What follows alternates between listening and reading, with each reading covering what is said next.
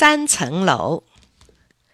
有个土财主，他有好多好多钱，可又蠢又笨。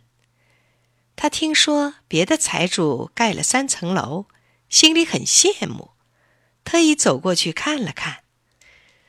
土财主发现这三层楼高大气派，宽敞明亮，很有排场。站到楼上往四处望望。全村哪一户都在自己的眼皮底下，看得一清二楚。土财主有的是钱，马上就叫来泥水木匠，要建造一座同样的三层楼。工匠们按照规矩，先打好地基，再垒砌砖头，很快把第一层建好了。土财主走过来一看，心里好不恼火。气势汹汹地质问工匠们：“你们这是造的什么房子呀？”工匠们回答：“还不是按照您的吩咐建造三层楼房吗？”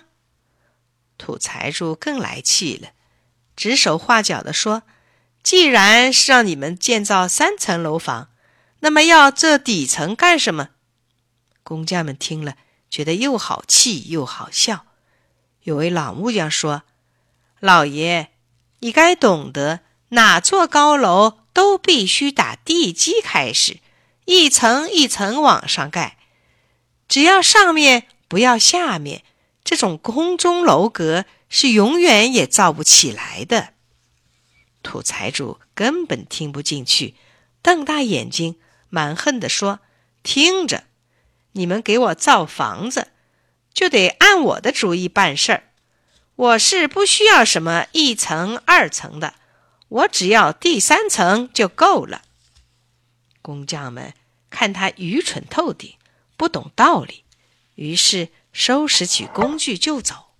他们齐声对他说：“老爷，那就请你另请高明吧。”结果，土财主要的那三层楼，直到他咽气的那一天，也没有盖起来。